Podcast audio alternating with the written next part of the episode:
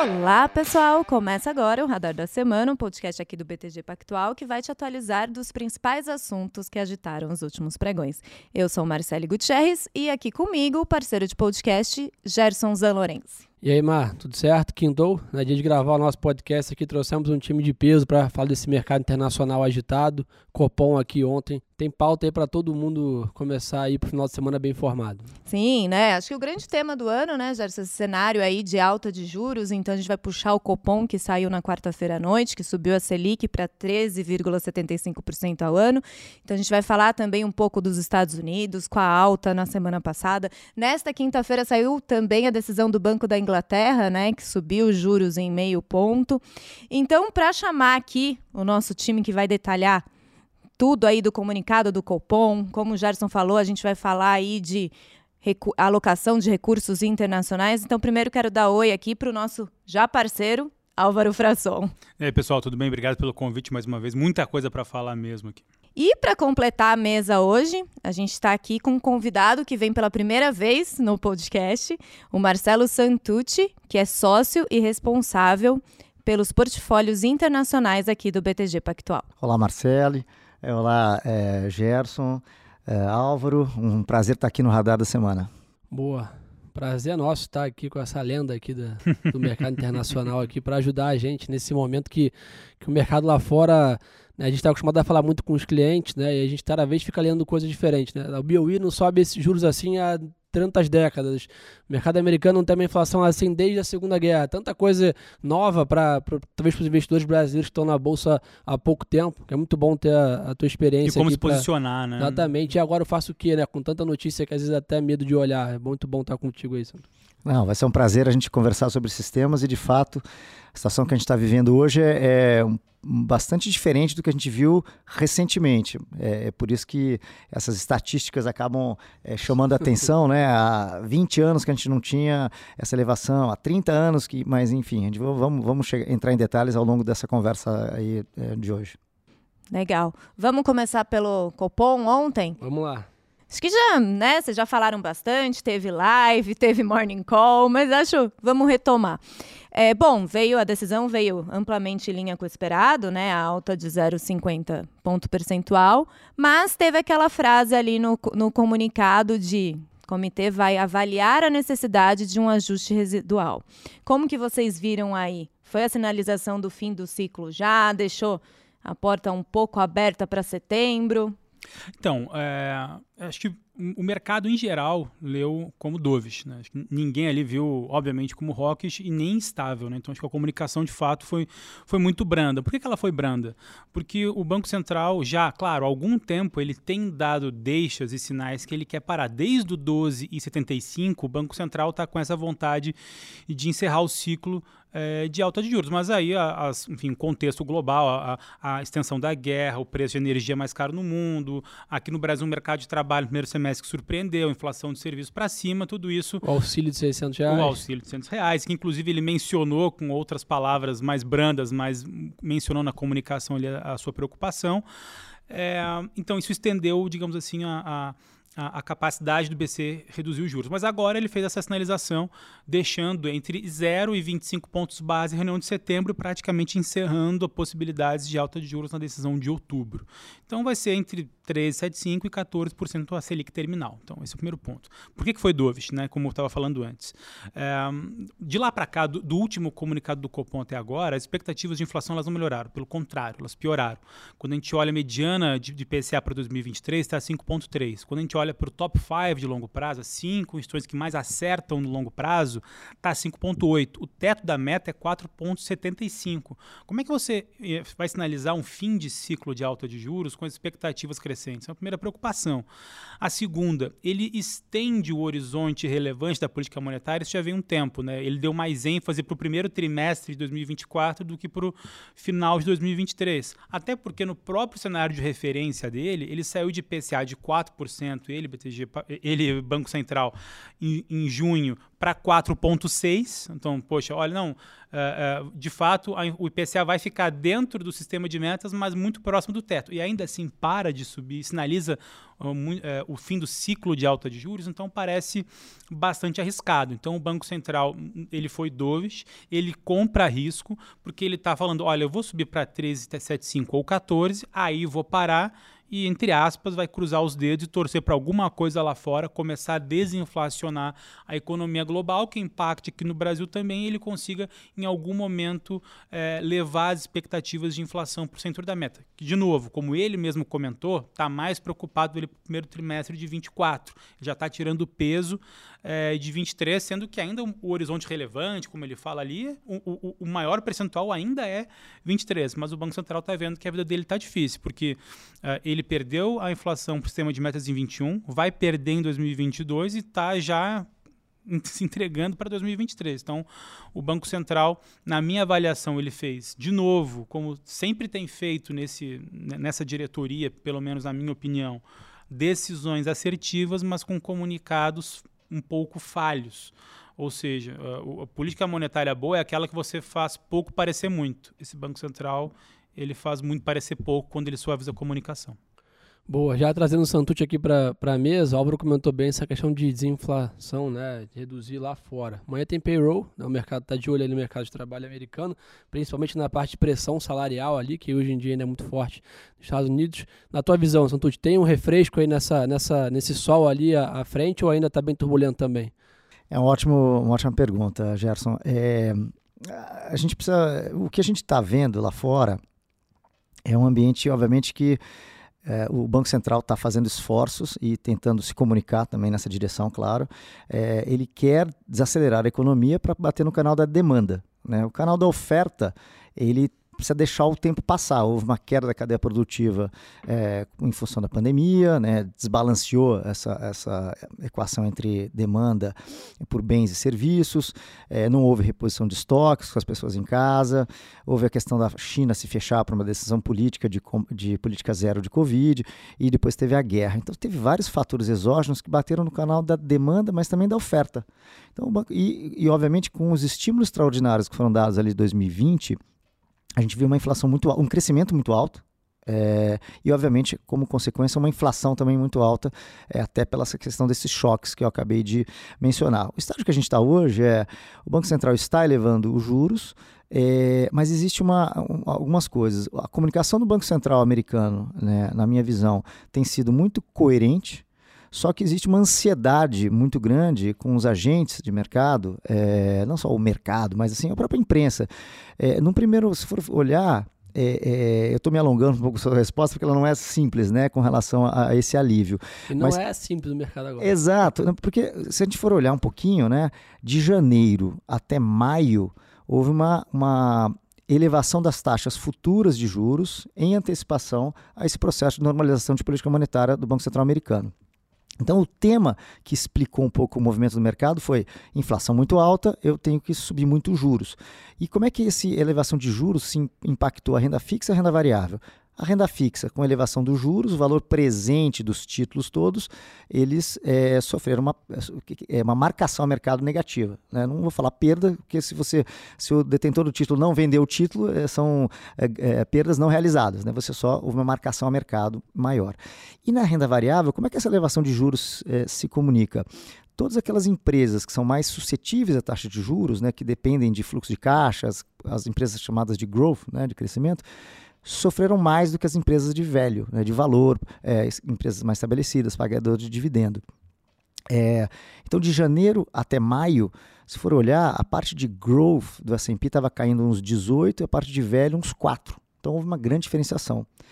É, o tema era inflação e subida de juros. Como o mercado antecipou, né, os juros chegaram a bater, os juros de 2 anos, 5 anos, 10 anos, a curva se invertendo, mas acima dos 3%. Né, saiu do 10 anos americano em dezembro de 2020, era 0,40. Acabou dezembro de 2021 a 1,40 e bateu 3,40 quase 3,5 ali no metade de junho. Em junho, o tema do mercado virou. Ele falou: olha, a inflação é tão alta, mas eu estou antecipando uma reação muito forte do Banco Central americano. E a segunda derivada é uma recessão. Então, o tema de recessão, que ele brigava um pouco com o tema de inflação, ele predominou nos agentes, né, nos players de mercado e até na própria imprensa. Ela está sedenta por ver essa questão técnica, né? É, é, é quando que vamos é, é, é imprimir, quando estabelecer essa recessão. É, fato é que quando a recessão foi precificada no mercado, houve uma, não houve uma diferenciação é, entre é, empresas de growth e empresas de velho. Por exemplo, se eu pegar o S&P 500, o MSCI All Countries, né, são as bolsas, uh, o índice de bolsa do mundo todo, a parte de velho do S&P e a parte de growth do S&P, tem muitos ETFs lá fora, é muito fácil ver isso, muito claro. Todos caíram entre 8 e 8,80, né? Entre 8 e 9%, todo mundo caiu junto. Então eu costumo, costumo, dizer que na recessão as pessoas pegaram mesmo aquelas empresas, bancos, empresas de infraestrutura, é, todo mundo caiu. Né? Então, poxa, se eu tenho recessão, eu tenho desaceleração econômica brava, é, mesmo empresas de infraestrutura vão sofrer. Essa diferenciação não aconteceu. Mas ali também significou o fundo, até agora, é, é, né, tem que se dizer o year to date, é o fundo do mercado de ações, 3,600 e pouco no mercado da S&P, e um volume muito alto de transação. É como se fosse literalmente uma... É, chega, vamos parar de sofrer e vende tudo. Uma comparação que eu gosto de fazer... Sell, que ele chama. Né? É, é fire sale, é, ou forced sale, né? Teve, teve, teve, teve saídas né, dos, dos fundos, dos gestores dedicados, provavelmente teve uma venda forçada da turma ter que rebalancear os portfólios. É, e quando a gente olha esse movimento, uma comparação, uma analogia que eu gosto de fazer, estou é, é, emprestando também, não sei quem é o autor, mas aquela analogia de que é, é, é, como se tivesse entrado em tudo em liquidação. Entre uma loja em liquidação, tem produtos que estão ali há muito tempo sem, sem vender, que não são tão desejados, eles entram em liquidação. Mas pelo menos lá fora, a liquidação também envolve vários produtos bons. Né? Muitos varejistas têm que trocar, rodar estoque e tem esses momentos grandes que é esperado as liquidações, empresas ótimas são vendidas né, a preços com desconto. É mais ou menos o que aconteceu em junho, na nossa opinião, no mercado acionário. É, uma Caterpillar caiu 13%, 14%, um Bank of America, um JP Morgan caiu 15%, 16%, 20%. Teve muita coisa boa caindo também. Né? É, e quando o cenário. E aí é a parte mais interessante: quanto mais o mercado precifica a recessão, ou quanto mais intensa a, a o mercado coloca nos preços a recessão, o mercado também sempre antecipa o próximo movimento. Qual foi o próximo movimento? Foi de corte de juros no ano que vem. Então é muito diferente a situação que a gente está vivendo. Né? O Álvaro acabou de falar, a gente acabou de conversar sobre o Banco Central brasileiro querendo parar os juros, mas ele está no final de ciclo porque foi feito, eh, foram feitos vários, eh, várias elevações num ciclo bem extenso, né? de magnitude e de temporal. O Banco Central americano está na sua um, 0,25, meio, 75, 75, na quarta alta. E o mercado já está antecipando cortes do ano que vem. É, e quando ele antecipou cortes, qual foi o comportamento do mercado de junho?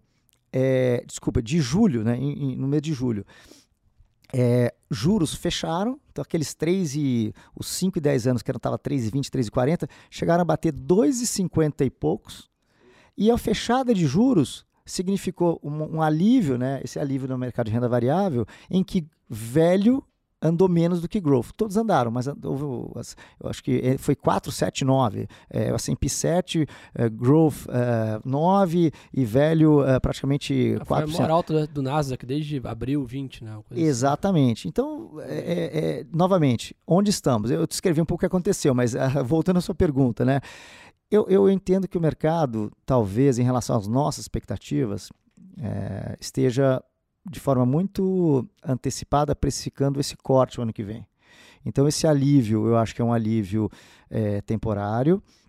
Eu acredito que a gente vai conviver com muita volatilidade acho que o mundo como, mundo como um todo, né, essas várias estatísticas mostram nunca, ah, tantos anos sem acontecer isso, tantos anos sem acontecer aquilo.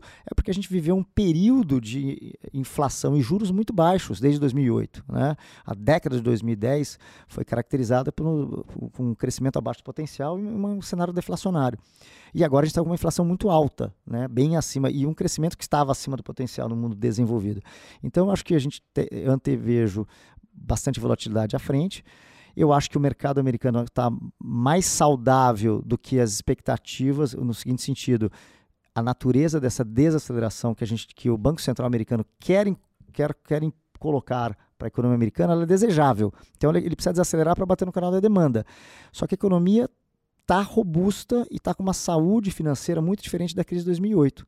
Então essa natureza da crise é, dessa desaceleração é mais uma desaceleração tradicional do que uma estouro de bolha. Então, eu, a gente acha que essa taxa terminal, o mercado está puxando juros e depois está precificando cortes no primeiro uh, semestre do ano que vem. A gente acha que é muito prematuro. Então, provavelmente a taxa terminal deve ser, deve ser mais alta do que o mercado espera. Dito isso, eu também acho que talvez o mercado consiga conviver com uma volatilidade, apesar de alta, não tão alta quanto a gente viu no primeiro semestre. Essa é um pouco a visão. Então, os números são importantes? Claro.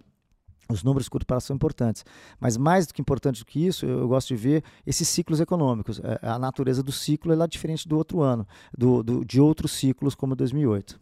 É, até aproveitando, a gente fez um. O, aqui no nosso time, aqui, o Arthur Mota, que é focado internacional, uh, ele, ele faz uns estudos muito bacanas sobre ciclos econômicos. Né? Quando ele agrega algumas séries ali de atividade econômica americana e casa com o PIB, fica muito claro que agora a gente está. É, Estados Unidos está entrando num momento de clara uh, uh, contração. Né? Não é mais aceleração, né? não, é, não, é, ficar no positivo e só agora diminuindo o ritmo, mas é já indo para um território negativo e acendendo essa desaceleração. É, e aí, acho que a, a, pergunta que você comentou um pouco, mas eu queria estressar um pouco mais, é, se você está nessa ponta aí do Larry Summers, do Hard Landing, porque, poxa, quando a gente é, lê algumas coisas lá fora ou fala com, com investidores estrangeiros, parece que eles estão uh, entendendo que esse 3, 3,5 vai vai controlar as expectativas de inflação e está tudo bem. Uh, e quando a gente conversa com o gestor local, com, com o pessoal aqui, uh, enfim, Faria Lima, Leblon, tá todo mundo ali com 4 ou 4,5, né? Então, para, o, o, o, Brasil entende bem de inflação, né? Só que uh, parece que, bom, o, como você falou assim, bem, olha, a volatilidade foi muito grande, o S&P e, e, e All Countries, lá tudo mais do MSI, corrigiu bastante, mas você não acha que tem um espaço ainda significativo de correção quando essa turma lá fora entender que não é 2.9, 2.8 Fed Fund Rate 23,5, 4, 4,5? Queria entender um pouquinho a tua cabeça. Perfeito. Um, novamente, é uma, uma, ótima provocação e uma, uma, dúvida que acho que todo mundo tem, né? Qual que é, o, qual que é o, a taxa terminal que vai equilibrar a expectativa de inflação? Eu acho importante entender, eh, novamente, que o estágio do ciclo que a gente está, né? Se a gente for olhar é, o que você falou sobre a desaceleração, os ciclos têm, né, tradicionalmente, a gente partindo da contração, tem quatro ciclos. Contração né, de uma economia, em que o crescimento é baixo, a inflação é baixo já com a contração. E aí você começa a ter estímulos, e aí você tem uma recuperação em que dados de atividade crescem antes que a inflação. E aí você, quando a economia entra no, na expansão, você está com dados de atividade fortes e a inflação já pegando. E aí tem uma ação né, dos bancos centrais de controlar essa atividade, sobe os juros, e aí tem uma, uma, uma desaceleração. Dados de atividade começam a cair, mas a inflação é um pouco alta. Aí você puxa demais ou tem algum evento, a gente entra em contração e o ciclo se fecha, esses quatro quadrantes. A, a, comparação que eu faço é que a gente estava na recessão, que foi 2020, né, pela Covid, só que a magnitude dos estímulos e, e, a forma coordenada que foi feita esse, esse estímulo é, fiscal e monetário foi tão grande que a gente pulou a fase de recuperação, a gente pulou de recessão para expansão. O né? remédio foi demais. O remédio foi tão potente que as economias saíram, em vez de recuperar lentamente, dar tempo, até pela, pelo tamanho do remédio e pelos desafios que, que, que, que aconteceram, né? É, é, os choques que tiveram, é, pela desorganização da economia, o que a gente falou da China, inclusive, e a guerra, a gente pulou para uma expansão, que é uma atividade muito forte que veio com a inflação. A inflação veio mais, talvez, pelo descompasso da oferta e demanda e pelos estímulos, né? É, e aí o que o mercado passa a fazer é o seguinte: não, você não vai ter uma desaceleração. O mercado passou a precificar da expansão, é, desculpa, da, da, da expansão, uh, a recessão novamente. A gente pulou, a gente saiu. Parece que virou uma fase de duas, duas do, é, fases. Né? Exato, né? o ciclo vira, virou um ciclo de do, dois estágios. Isso, na minha visão, vai perdurar por um tempo, porque pela desorganização que houve da cadeia produtiva. Então, assim, o canal da demanda os bancos centrais estão fazendo. Né? O Banco Central americano está fazendo, está liderando esse, esse, esse, esse, ponto. Do canal da oferta, vai levar tempo. A China provavelmente tá com, ela tá, ficou crescendo abaixo, ela entrou antes no ciclo de desaceleração.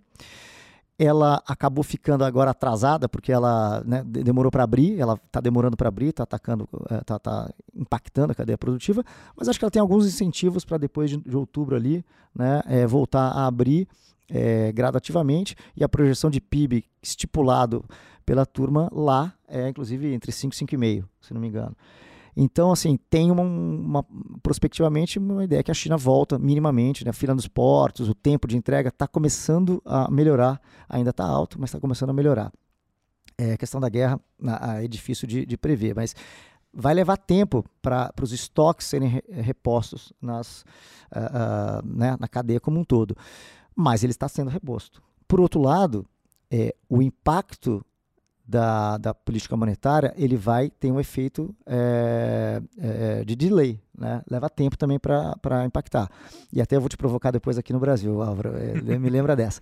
Mas é, o Jeremy Powell, ele mencionou também, dois meses atrás, para os agentes de mercado não olhar apenas o CPI, que é o índice de inflação, mas sim as condições financeiras, tal das financial conditions. Se a gente for olhar, é, o cidadão americano já está lidando com uma inflação alta, que é expressado pelo preço da gasolina, por exemplo, né, no galão. É, as taxas de mortgage estão chegaram a bater quase 6%. É, a própria estoque de riqueza dessa turma foi impactado pela. Pega o índice da S&P ou Nasdaq, 20% a 30% de queda. Importante lembrar que o savings do americano está na bolsa, né? O savings, exatamente. O, o, o college fund, né, o tuition né, de educação, é, ou o savings estão né, lá. Ou é, o, o, cidadão é alavancado. É, é alavancado como? Principalmente no housing. E essas taxas já estão lá no caso de 5%, 6%. Então tem um efeito de contrações financeiras, né? É, é, de condições financeiras. É, eu acredito, indo direto ao ponto, que essa taxa de 2,83, né, vai chegar a 3, 3 e pouco e volta, eu acho que o mercado novamente está errando. Em setembro de 2021, o mercado esperava menos de duas altas de 0,25 para o Fed em 2022 e de repente passa seis meses, ele espera, né, colocou, é, foi 20, o Fed deu 25, foi para 50, deu aquela, aquele, é, é, enfim, se comunicou que ele queria dar mais, deu 75 e o mercado começou a precificar, não, tem que dar 100, tem que... Olha, eu acho que o Jerome Powell tem, o Banco Central Americano tem se comunicado de forma muito coerente. Ele, ele tem traçou um norte e está seguindo. É que o mercado fica operando em pêndulos. Ele passa do equilíbrio e exagera de um lado, Exato. exagera de outro. Então, o nosso papel. Sempre nos extremos. Né? Sempre pescando nos extremos. Ele passa pelo equilíbrio. Né? Acho que o nosso papel como, é, como né, assessor de investimento dos nossos clientes, como gestor de, de carteira dos nossos clientes, é, como né, o advisor, como a pessoa que vai sugerir, é, gerir e, e, e cuidar do, dos recursos dos nossos clientes, é exatamente olhar um cenário nosso, embasado né, em fundamentos, né? e olhar o quanto isso é diferente no nosso cenário base e quanto está diferente com relação ao que o mercado precifica. E procurar arbitragens. Quando tem assimetrias, sempre procurar essas assimetrias e arbitrá-las. Qual a assimetria hoje? Uh, é um pouco o que você falou, nossa taxa terminal está muito mais entre 3,75 e 4, e o mercado tem uma taxa terminal mais baixa. É, mas, quando o juro era ali é, é, 0,40, 0,50, 1, é, o mercado estava mais desequilibrado. Quando o juro bateu 3, essa assimetria diminuiu. Então, assim tem que ser diminuído também o tamanho das posições, as alocações. Hoje, por exemplo, a despeito de achar que a taxa que o mercado, é, olhando para frente, né, é, está imaginando que o Fed vai parar, está abaixo da onde a gente acha que ele vai parar de fato, você consegue ter já um bom boa atratividade, por exemplo, em papéis de renda fixa. Então, houve uma elevação do juro soberano, que são os créditos americanos, mas o spread de crédito, seja no investment grade, empresas classificadas como grau de investimento, seja empresas classificadas como uh, uh, high yield, é, já tem bastante retorno. E quando você pensa em Estados Unidos, Estados Unidos em relação, tem duas comparações, né, em relação ao mundo desenvolvido e em relação ao mundo emergente. Estados Unidos em relação aos seus pares do mundo chamado desenvolvido, que tem que olhar o bloco europeu e Ásia, é, ele vai crescer mais, provavelmente, do que, ou tem um dinamismo maior e pode crescer mais do que Europa, por exemplo, e tem uma taxa de juros maior. Então, o, dó, o dólar americano tem se fortalecido contra as mais desenvolvidas é, por ter essa atratividade, diferencial de crescimento positivo, diferencial de juros positivo. Em relação aos mercados emergentes, aí envolve um pouco de commodities, aí é um papo um pouco mais de choque de oferta, China, mas é, eu acredito, os fundos locais aqui, os gestores locais, Álvaro, tiveram um ótimo, principalmente os, os macro managers, né? a indústria de multimercado, realmente acho que usou as suas habilidades de conviver com a inflação muito alta e fez posições é, nesse sentido e se beneficiaram muito. Então a indústria foi muito bem, a indústria de multimercado no Brasil foi muito bem em 2022 é, com esse call de taxa de juros. Né? É, eu vejo alguma, a indústria, algumas delas já diminuindo o tamanho dessas posições. Acho que a direção é mais para cima, mas talvez a magnitude e a velocidade seja menor. O mercado está um pouco mais equilibrado do que estava antes. Não é, não é um play tão, tão claro assim, ou tão. Essa simetria não é tão grande. Queria voltar num, num ponto, Santos, que você falou ali da comunicação do Banco Central americano. A gente viu na semana passada a, a, decisão do, do FONC e depois um discurso do Powell que o mercado encarou como mais dovish. E nessa semana vieram membros do, do Fed dando o outro sinal mais hawkish. É, o que, que aconteceu? Foi uma. Você já falou, eles estão claros na comunicação, o mercado não entendeu direito. O que, que, que, que foi nesses últimos é dias? É que lá o pessoal, o, pessoal fala demais, aqui o pessoal fala de menos, né? é, o, o, bom, acho que o mercado, a decisão do, do Banco Central Americano foi subir em 0,75, existia eventualmente né, o, o, mercado sempre novamente vamos voltar né o que, que os agentes fazem? Os agentes os agentes tem, sempre procuram olhar o que, que é o esperado mas onde existe também a assimetria. Então se ele já tinha dado uma de 75 e a seguinte é, foi de 75 que o mercado fala puxa se ele não se, se o mercado não não ler não interpretar na comunicação do Banco Central americano que existe um teto né algum um, um, um viés ele vai colocar bom inflação continua alta eu vou colocar para cima a simetria do que para baixo. Então, eu acredito que a comunicação do Banco Central né, é, foi no sentido de, olha, a simetria é entre 50 e 75. Ele quis direcionar, não, não precifiquem mais altas, porque eu já dei né, entre 2,25 e 2,5, que, que é o, é o range atual, eu já dei uma certa quantidade é, de altas, eu já tenho informações que a atividade está começando a arrefecer, ela segue, o mercado de trabalho segue apertado, os números de inflação ainda seguem altos, mas ele tem alguns sinais de que a economia está reagindo às condições financeiras mais apertadas. Então, eu acho que ele quis deixar essa janela de interpretação do mercado um pouco mais limitada. Limitada enquanto, olha, a próxima reunião deve ser 50 ou 75, mas ele também se deixou, é, se deu é, o benefício de ter a, a liberdade de estar entre esses dois números.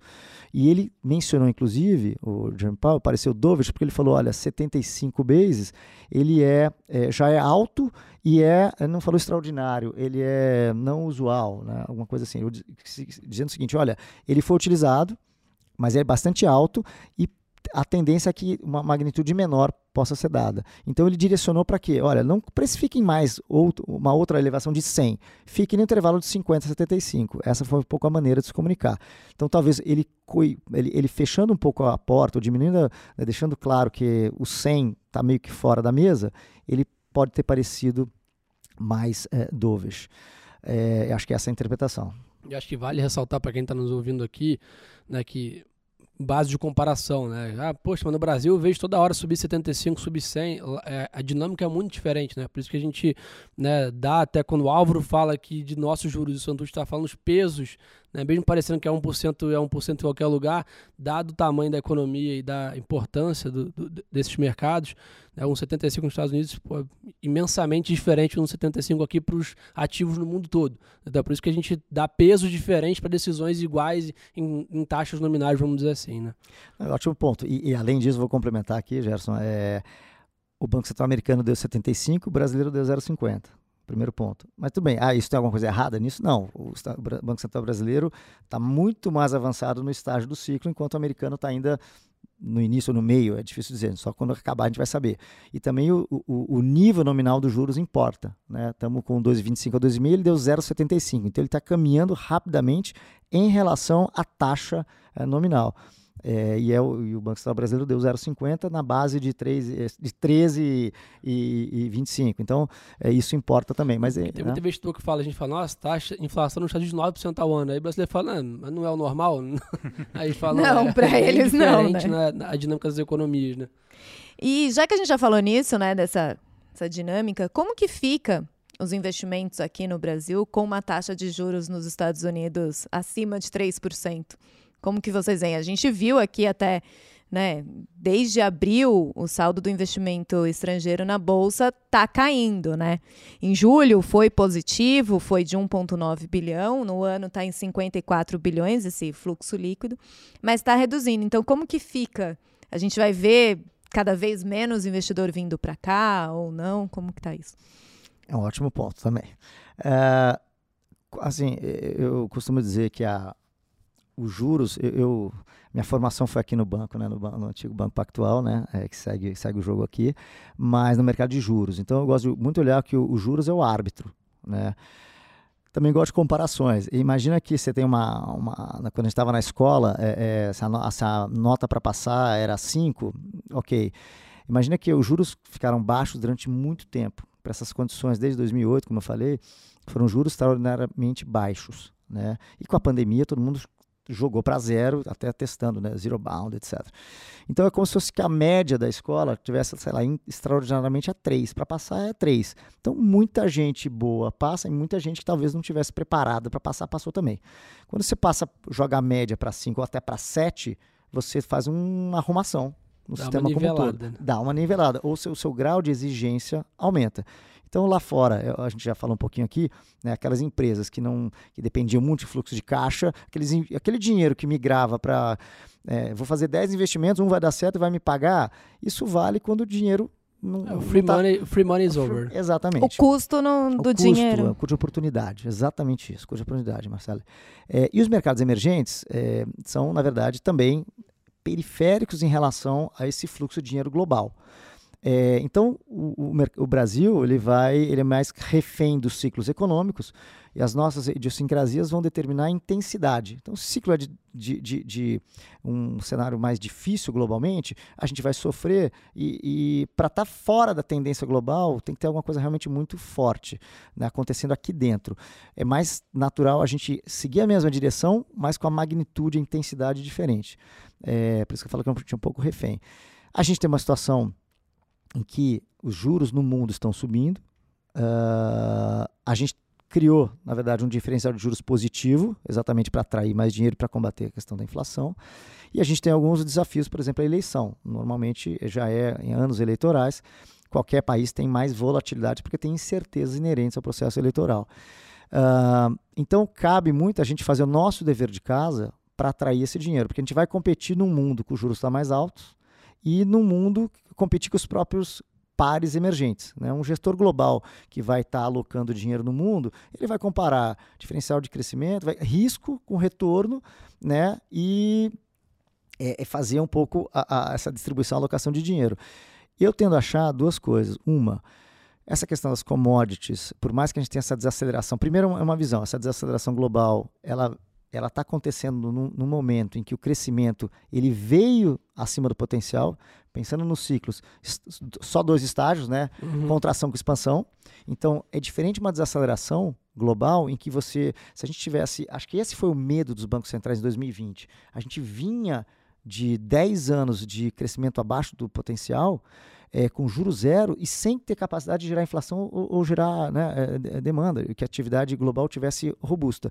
E aí veio a Covid. Então, naquele momento, a cabeça era, puxa, average inflation, porque a inflação era, vinha abaixo da, do centro da meta. Então, eles falaram, não, eu posso conviver com mais inflação, porque eu fiquei tanto tempo abaixo da média. Então, esse era o mindset, essa era a cabeça dos banqueiros centrais. Então, os estímulos foram extraordinários. Então, agora a gente está numa desaceleração vindo de um crescimento acima do potencial. Por isso, que primeiro, eu acho que essa desaceleração ela é desejável e ela pode vir, talvez, é, com menos riscos para o sistema que seria em outra ocasião, como estouro de bolha. É, provavelmente você vai ter menos inadimplência é, das empresas e a saúde financeira das pessoas físicas está melhor. O home equity, né, o, o dinheiro que veio da parte de imobiliária, né, do cidadão principalmente americano, as casas é, subiam de preço, ele tirava dinheiro, se né, conseguia tirar dinheiro da valorização da casa. Está acontecendo isso, a turma se refinanciou, as empresas aproveitaram o juro baixo para emitir eh, dívida mais longa, então você não tem vencimentos concentrados, principalmente no mercado de high yield americano, você não tem um vencimento num ano, eh, você não tem, está muito distribuído essas necessidades de financiamento ao longo dos próximos cinco anos, nenhum ano é uma coisa explosiva. E no Brasil está a mesma dinâmica, né? a gente olha o nível de endividamento, a alavancagem das empresas aqui da Bolsa é o menor das últimas décadas, né? mesmo com um cenário mais difícil, dá para aguentar um pouco mais de desaforo, vamos dizer assim, os balanços das companhias. Né? O que já divulgou nessa temporada agora, a gente percebe uma, uma situação saudável do, da maioria dos setores. Tem alguns ali, óbvio, no mundo todo, né? Aviação civil, turismo ali, mais com compressão de margem com custo de petróleo, etc. Mas na margem ali, as empresas estão saudáveis, né? Tá, não, não, acho que não tem nenhum sinal ali de, de uma grande bolha ali que poderia levar um crash no mercado. Talvez um, um hard lane, mas não é um, uma queda, né? Exato. É, é, eu acho que uma queda, acho que esse é o desafio dos banqueiros centrais, e principalmente do, né, do Banco Central Americano, é como calibrar esse soft landing, né? Ele tem que baixar o avião, mas o avião não está perto do solo, não estava perto do solo, ele está alto, então tem espaço para ele. Não está não tá agradável a, a, a, viagem, ela está balançando, está tendo aquelas quedas, né? Quem já andou de avião tem aquela aquela persustentação, tem que estar tá com o cinto apertado, tem que estar tá com equipamento robusto do avião, tem que estar tá com uma tripulação que tenha feito todo o dever de casa em termos de é, é, é, ações de segurança, de, de precaução. E isso é um pouco o que a gente procura oferecer para nossos clientes. Né? Nossos clientes seriam os passageiros, compraram uma, um ticket de uma viagem.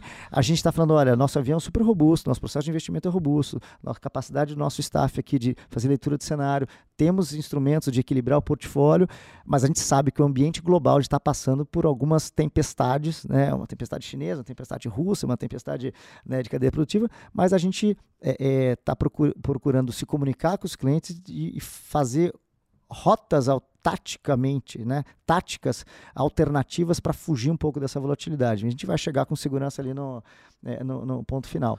Você falou um ponto bom, acho que eu e o Álvaro passamos muito por isso, né? Conversando muito com clientes aqui do, do banco, muito cliente pergunta o que está acontecendo com a minha carteira, né? o que está acontecendo com o meu investimento, o que aconteceu com a minha rentabilidade. Eu falo, ó, deixa eu te contar um negócio, esse avião está balançando no mundo todo. Né? O cliente de mil reais, o cliente de um bilhão de reais, tá todo mundo passageiro desse avião que está passando por essas tempestades. Então, e, que o mercado é cíclico, né?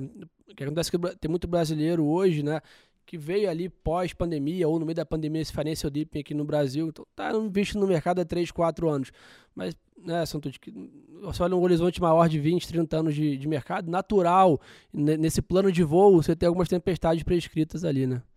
E, e sem dúvida, e a, a, sempre o cliente fala, é, puxa, mas tá chacoalhando e eu tô tendo, eu tô perdendo dinheiro esse ano e eu estou perdendo dinheiro e a inflação está muito alta. Fato que a marcação a mercado da maioria dos ativos está negativa é, e, e, a inflação está alta por todas as condições que a gente descreveu aqui. E, e, e, mais, ela deve ficar alta ainda, porque, novamente, pelo canal da oferta, vai levar tempo para a cadeia estar se recuperando. E a própria ação dos bancos centrais, se eles puxarem demais os juros, eles também têm o risco de jogar esse nariz para baixo do avião e realmente ele cair. Então, o, é, tem que dar uma calibrada nisso e tem esse efeito de delay entre efeito de política monetária e quanto a economia está reagindo. Eu vou dar, fazer uma comparação aqui, esse ótimo ponto. É, o, o mais importante né, é, do olhar é, no dia a dia dos números é olhar assim, com que tipo de portfólio, que tipo de investimento eu quero ter na carteira para, no tempo, eu ter um ganho real. Né? Então, a inflação foi, está muito alta há 12 meses, provavelmente pouquíssimos investimentos bateram. Com exceção do petróleo, eu tenho a dizer que pouquíssimos eh, eh, investimentos bateram é, a inflação, seja aqui ou seja lá fora. É, lá fora, é um exemplo é, muito parecido com as NTNBs aqui dentro, as TIPS são papéis ligados à inflação. Poxa, ambiente inflacionário, vou entrar um ano, vou comprar TIP e vou ter um ótimo retorno. Tô safe. O retorno das TIPS até junho foi de menos 9%. Então, é o mesmo desafio que aqui a gente tem é, no Brasil, é, puxa, eu comprei NTNB, ela paga a inflação mais um juro e eu estou perdendo, a marcação a mercado está negativa, né? Portfólio manager de offshore está sofrendo, né? Não ganha na TIPS, não ganha no S&P, esse ano está difícil, né? E Álvaro, sabe... É, tipo aqui, né? Perdi na pré, a minha B abriu, yeah. minha bolsa está para baixo. Sabe o que é mais interessante? É isso, é essa marcação mercado, como houve uma abertura do juro real, essa abertura do juro real é, é a, duração né, dos papéis foi maior a marcação mercado do que a elevação né, embutida da inflação que você carregou ali no papel. E esse é o desafio, você explicar que você tem ótimos ativos, mas eles vão estar tá andando uma taxa melhor, só que a marcação mercado ela está negativa. Então, é, na verdade, assim, são é uma marcação mercado se você não vender aquele título. Na verdade, você deveria estar pensando na qualidade do seu portfólio olhando à frente. Então, essa janela está muito desfavorável com relação à inflação, mas hoje, e aí vou voltar fazer a volta, Marcelo, a sua pergunta, a gente falou, falou, mas eu não esqueci de, de endereçá-la, é o desafio para o Brasil está um pouco mais alto, por quê? Porque essa elevação de juros nominais lá fora e reais e a elevação do spread de crédito das empresas fez com que, por exemplo, é, pega um ETF, pega esse, esse uh, uh, conjunto de empresas classificadas como high yield americano, você consegue ter fundos ou ETFs ou papéis pagando dólar mais 7, dólar mais 8. É, eu consigo ter, com essa liquidação que houve em junho, empresas de valor, pagadoras de dividendo, é, bancos, uh, uh, caim, caíram de tal forma que, por exemplo, uh, Bank of America, JP Morgan chegaram com um price to book né, de 1. Uma Goldman Sachs operou a 0,90, um Citibank estava a 0,50, 0,60. O Buffett comprou dois meses atrás 2,7 bilhões de dólares em ações do Citibank. É, então, você olha e fala: olha, empresas é, que estavam uh, mais caras, elas estão mais acessíveis. Estão super baratas? Eventualmente, para alguns critérios, pode até ser. Mas você consegue ter um conjunto um, é, de, de, ativos que. Qual, qual, é o seu objetivo? Em cenários de expansão, de, de, não de euforia, mas de crescimento, economia, as empresas vão bem. É, mas em, em cenários de desaceleração, você quer ter ativos que consigam te gerar retornos acima da inflação e na parte de renda variável, empresas que sejam dominantes dos seus mercados, que consigam viver um, uma, um ciclo de mais baixa é, com mais segurança, empresas que eventualmente as empresas mais fracas ou quebram ou vão ser compradas e as grandes elas ou pagam dividendo ou elas vão ser capazes pela sua dominância de transmitir para os preços a inflação. Então quando eu olho para frente, dois, três anos à frente, essa inflação que está 7, 8, 9% lá fora vai provavelmente convergir para algum número menor, dadas as condições financeiras, é, dado esse aperto que houve, dada a volta no tempo da cadeia produtiva se regularizar, provavelmente a inflação esperada nos próximos três anos lá fora, nos Estados Unidos, ela pode vir de 7 para 5, para 4, para 3, a meta é 2. O Banco Central está focado, o americano está focado em colocá-la mais próximo disso. Eu diria que nos próximos cinco anos, talvez ela seja mais próximo de 3 a gente, se eu conseguir pegar um papel de duração de 5 anos, é, de duration médio, com um juro de 7, 8 no raio do americano, eu vou ter um, prospectivamente, um juro real de 2, 3, 3,5%. Ele é assim, ou papéis que você olha, fala, eu tenho papéis é, no setor bancário, setor de, de infraestrutura, setor de saúde, que cuja o valor hoje, valuation hoje já está atrativo. Provavelmente, se a renda fixa está dando 5, 6%, a renda variável por construção né, ou por, por vol deveria estar tá dando é, duas, três vezes mais.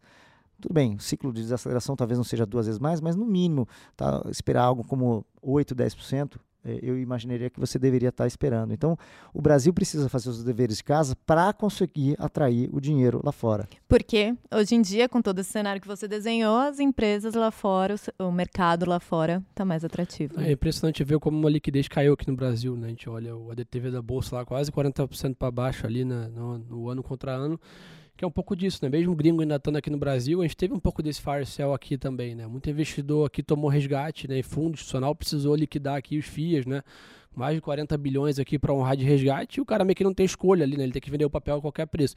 Mas nesse momento que cria as oportunidades, né? Que o Santos falou alguns nomes lá de fora, mas a gente olha que o Brasil também tem alguns nomes aqui né, de empresas que provavelmente é quem está nos ouvindo aqui já sempre sonhou em comprar esse preço que está agora. Só que como vai olhar agora lá no home broker, ele abre o jornal, abre o WhatsApp, só tem notícia ruim. Ele fica com medo, mas tem que ter um pouco mais sangue frio ali, começar a observar né, alguns papéis ali. E acho que também um pouco do que o Álvaro falou lá no Asset Strategy, ele está muito bem diversificado né, nesse momento, acho que é, que é o melhor caminho, né, Álvaro? É, a gente já está defensivo já há um bom tempo, né? Quem acompanha o nosso relatório sabe que a gente tem uma boa posição em pós-fixado.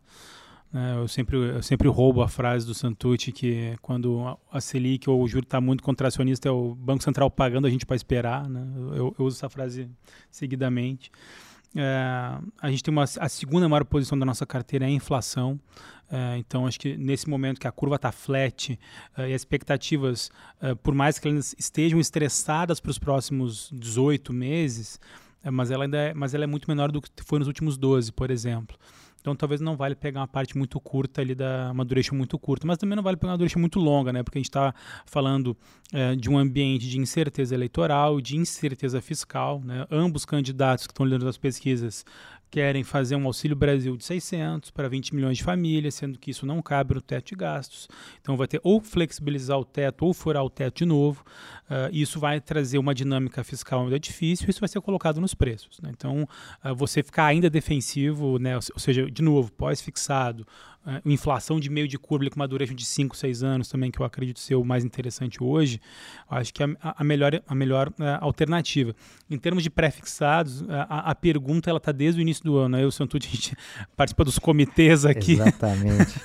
e a gente... E Álvaro foi um que falava, 12 e pouco, falou, não, tem muito valor, mas putz, mas a gente pode mais. Eu lembro que a gente teve algumas discussões Exato, dessa, né? exatamente. E e, e, a gente sempre, desde o início do ano, a, a, gente se pergunta e, consequentemente, o cliente nos pergunta: pô, mas será que já não vale, lá no início do ano, será que não vale prefixar a 11? Né? Será, que não, será que 12 não está muito bom? Pois é, a gente está falando que 14 pode ser a, o básico. Então, quando a empresa vai, vai querer emitir alguma coisa para ela, vai emitir um pouco mais que isso. Então, é claro que hoje tem coisas muito atrativas na prateleira. O produto, sim, é interessante, mas acho que estruturalmente você se posicionar mais agora, dado esse ambiente de incerteza lá fora que o Santucci trouxe, que aqui as, as expectativas ainda estão uh, ascendentes, e o qualitativo da inflação que está sendo divulgada ainda é desafiador, de novo, inflação de serviços subindo, núcleo subindo, difusão elevado, eu acho que ainda dá para esperar um pouquinho mais, talvez se você quiser acertar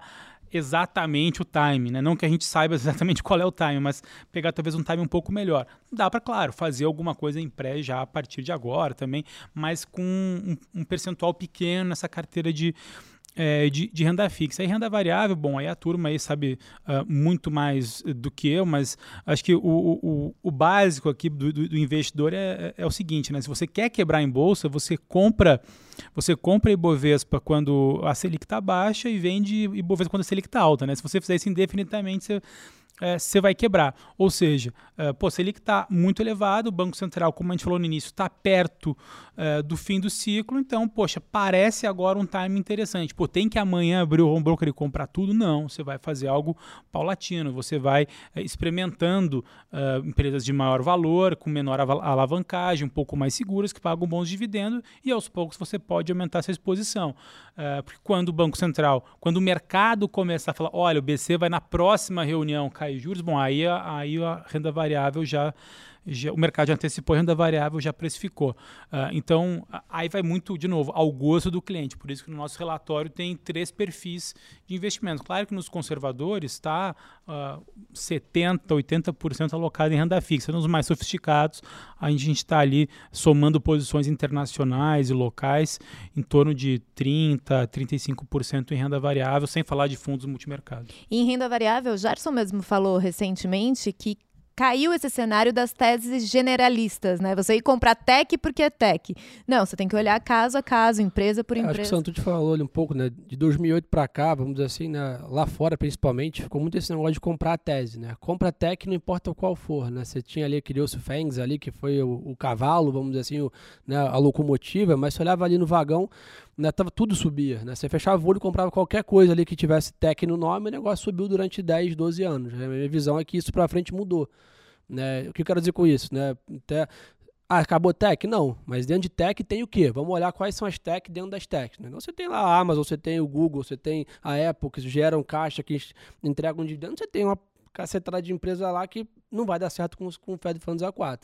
E acho que aqui é a mesma coisa, né? Durante muito tempo também você comprava alguns setores só por comprar. Acho que para frente, né, nos próximos anos, como esse avião vai balançar muito, é ser mais seletivo. Né? Ah, compra é, construção civil porque está barato. Não, mas aonde? Né? Tá barato, mas qual é a construção civil? Qual é a empresa? Que que é, em qual setor que ela atua? Então, acho que daqui para frente, para ter alfa aí nos portfólios, vai ter que procurar um pouco mais no micro, não ficar só alocando em tese ali e, e deixar o mercado andar a qualquer preço. Agora, eu vou fazer uma pergunta para vocês que acho que todos nós né, já ouvimos uma vez na vida da família, principalmente dos amigos. E o dólar? Para onde vai? Eu adoro essa pergunta. 5,40 aí? Eu acho que a, a, a, resposta que eu normalmente eu dou é o seguinte. É, se a gente for pensar o nosso custo de vida, na maioria das pessoas, né? O IPCA é feito com acho que é, é, todas as nossas despesas, né? O IPCA é uma medida de inflação utilizada pelo Banco Central, beleza. Mas mais do que isso, é, a passagem aérea, o nosso é, smartphone, é, componente do carro, é, o, talvez o vinho, né, que a pessoa vai tomar, tudo tem uma componente de alguma forma de uma moeda forte. Né? Moeda forte hoje ainda como reserva de valor ainda tem várias discussões, mas o dólar ainda é uma o trigo do pãozinho, o trigo do pãozinho, enfim, ainda tem um componente muito importante. Então, o nível do dólar importa? Pode importar para muita coisa, claro que importa para muita coisa, mas é muito uma função da taxa de juros, né? É, então, eu, assim, o nível do dólar vai importar talvez para você fazer uma eh, para fazer aquela viagem saber aqui qual câmbio que eu vou comprar o meu dólar aqui para viajar. Mas mais importante que isso é pensando em investimentos é o seguinte uh, procurar onde tem as melhores oportunidades. Então primeiro ponto a diversificação internacional. Tem um tem um ativos dolarizados ou ligados ao dólar eles têm um componente importante de, de diversificação é, inclusive de ganho de alfa. Né? Os, os, os, ativos brasileiros todos têm uma correlação muito grande. Mesmo que você saia de renda fixa, de, de B, é, bolsa, pós, é, essa correlação é muito alta, de 0,60 para cima. Quando você adiciona uma, um, algum ativo dolarizado que gere, né, seja renda variável, você, ou bolsa em dólar, num, num portfólio brasileiro, você diminui essa correlação e você consegue ter no tempo, inclusive, um ganho de rentabilidade. Então, em resumo, o alfa, né, desculpa, alfa não, o Sharp desse investimento, ele é melhor. É, e quando eu faço essa, essa comparação para nossas vidas, é, é, importante ter, né, um, um ficar fora, do, ser tão suscetível às idiosincrasias nossas. É, então, acho que é importante ter algum tipo de diversificação do dólar. Eu, eu acho que tem duas forças. O dólar real, que a gente está perguntando, é um par. Né? Então, do ponto de vista do dólar americano, ele tende ainda a ficar suportado ou é, é, forte. Por quê? O juro americano está entre 2,25 e 2,50. Ele vai lá para entre 3 e 4, 3,5 e 4, um pouco mais, um pouco menos. É, a Europa subiu 50 base de menos 50 para zero. E o Banco uh, da Inglaterra subiu agora meio, então é, é, para 1,75. Então, o diferencial de juros dos Estados Unidos deve permanecer maior do que as outras regiões comparáveis. E ele tem um dinamismo interessante na economia americana.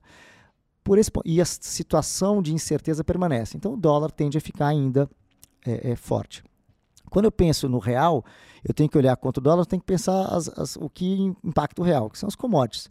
Aí eu diria o seguinte: do lado do choque de oferta de petróleo, a despeito dessa recessão, ter, a precificação de recessão ter feito o petróleo cair de 120 para 90, é, ele já é, é, ainda tem a componente de incerteza com relação à guerra. Né? O fluxo de gás para a Europa está muito baixo, é, tem esse componente de incerteza. E quando a gente olha para frente, a China deve, olhando um, dois anos à frente, crescer mais do que esses últimos 12 meses. Então, tem um componente, de repente, que pode favorecer um pouco o real.